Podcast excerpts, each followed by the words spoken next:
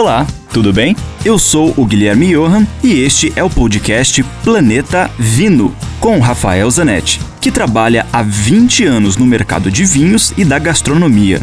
Aqui a gente vai te apresentar uma coletânea com todos os comentários do Rafael que são vinculados diariamente na rádio Ouro Verde FM em Curitiba. E, esporadicamente, também teremos episódios inéditos com convidados muito legais falando das relações entre vinhos, com comida, com a música, com viagens, enfim, muitos assuntos legais do mundo do vinho, especialmente para você. Você sabia que, assim como na música, existe o velho mundo e o novo mundo? Interessante, né? Bom, são essas as diferenças que o Rafael Zanetti vai te contar agora.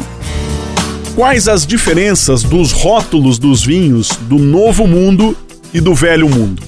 Normalmente, nos vinhos do novo mundo, nós iremos encontrar a uva que o vinho é feito.